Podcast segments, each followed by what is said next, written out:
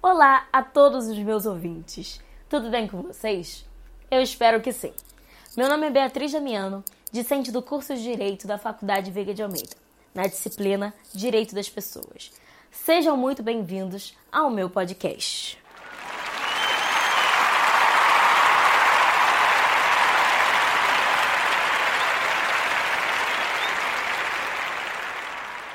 Obrigada, muito obrigada a todos.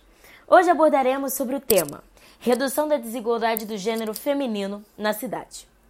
A desigualdade de gênero é de uma problemática bem antiga, porém que acaba se tornando atual.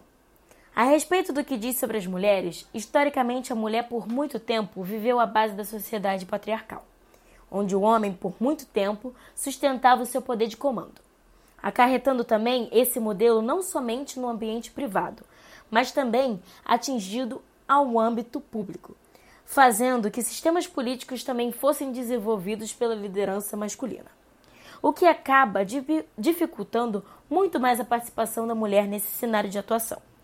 Vamos falar sobre cenários que ainda enfrentam essa desigualdade de gênero. Primeiro cenário: o mercado de trabalho, o qual o rendimento das mulheres equivale a cerca de 3 quartos da renda masculina, recebendo assim 76,5% da quantia direcionada aos homens. Segundo cenário, a educação. De acordo com a Unesco, as mulheres representam dois terços dos 750 milhões de pessoas sem habilidades básicas de leitura e escrita. Terceiro cenário: política. Ocupam menos de 15% relacionados às cadeiras das câmaras do legislativo em 70 países, considerando assim a participação do gênero feminino muito pouco. Quarto cenário: a família.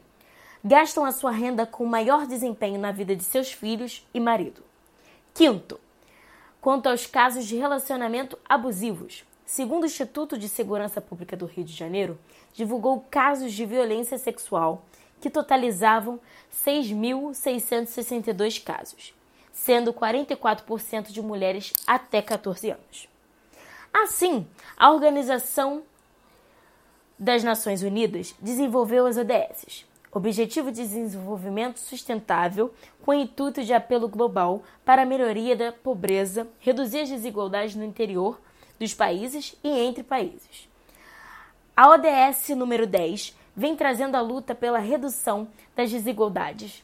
E vale destacar ao seu subtópico 10.2, que diz: Até 2030, empoderar e promover a inclusão social econômica e política de todos, independentemente da idade, gênero, deficiência, raça, etnia, origem, religião, condição econômica ou outra. Logo, essa problemática pode ser resolvida através do estabelecimento à igualdade de gênero como um norte estratégico para a organização, contribuindo para implementações de uma cultura progressista nas instituições, baseada em transparência e igualdade. A desigualdade de gênero entre homens e mulheres é um prazo que não precisamos aceitar. Somos capazes de melhorar.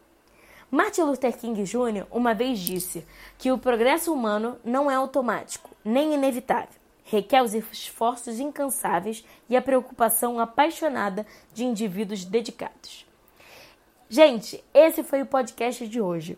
A desigualdade de gênero não é um caso que devemos nos conformar. Obrigada!